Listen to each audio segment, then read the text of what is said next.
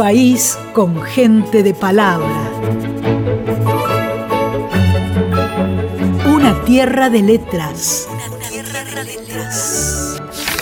Y cuando la vida me gaste y el tiempo me deje de a pie, yo te esperaré siempre allá, doliente desaparecida. El cielo enciende alguna estrella sobre los jarillales ya oscurecidos. Libros nacionales. La radio pública difunde autores y autoras de toda la Argentina. Me llamo Nidia Sosa. Nací el 13 de enero de 1978 en la ciudad de San Pedro, Misiones, Argentina. Actualmente vivo en Leandro Enel en Misiones, en el año 2021 decidí adherirme al grupo SADEN Misiones. En el mismo año edité dos libros, de los cuales soy escritora prácticamente desde la cuna, desde muy pequeña, correteando por los pasillos de un orfanato, rogando a otras niñas y niños que por favor me enseñaran a escribir, porque sentía la inmensa necesidad de poder contener la, inspiración, la gran inspiración que guardaba desde pequeña. Veía a otros niños sin sus madres sufrir mucho y me imaginaba poder ayudarlos a todos, a todos con alguna palabra de bondad, con algún consejo, con, con lo que pudiera. Estas palabras se quedaron grabadas en mí después de haber aprendido a, escribir. Palabras de bondad, palabras de consuelo, consejos de los cuales sentí que me faltaban. En el año 2021 decidí inscribirme en SADE Misiones y muy agradecida por ello.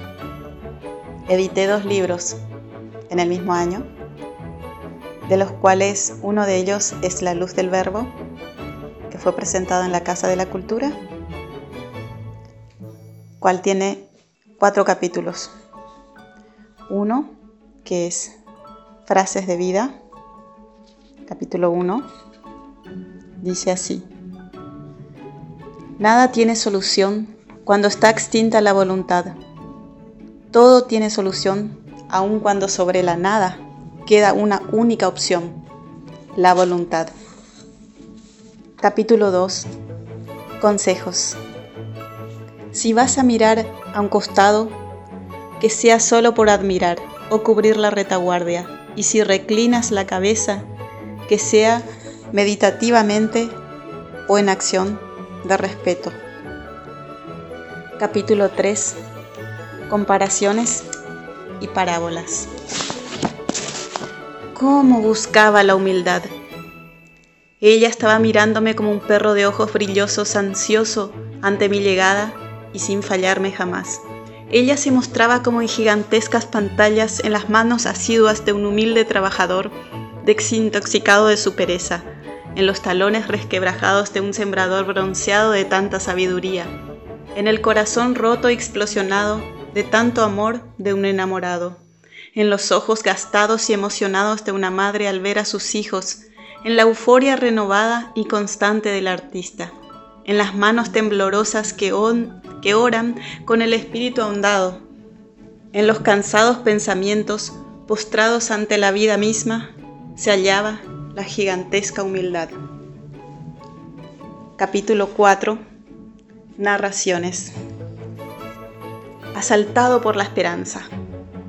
Un hermoso abismo a colapsarse entre el intelecto jovial e interrogador, como casi refinado, pero refutando las ideas mezcladas como brebajes artesanales, intentando crear un cetro maravilloso, sin haber afilado las gubias oxidadas, sin poner orden inicial a mis copas, para intentar probar el elixir del conocimiento y andar sobre el lineado y mareado amor y por los verdaderos interrogantes del presente destino natural y su sucesivo acto, el interrogante.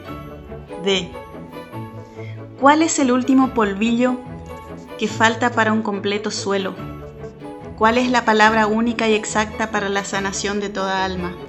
¿Cuál es la caricia infinita para mecer a un niño abandonado? ¿Cuál es la única ecuación para la conjunción de planetas? ¿Cuál es la última cápsula de gas para la plenitud del Sol? ¿Cuál es el momento de todo coraje para el inicio hacia un ensoñador triunfo? ¿Cuál es la partícula sagrada para un ungüento y su gran cura? ¿Cuál es el exacto bemol para la más sutil melodía? ¿Cuál es la palabra exacta para el iniciar de las buenas emociones? ¿Cuál es el minúsculo suceso para un gran sucesivo y secuencial acto?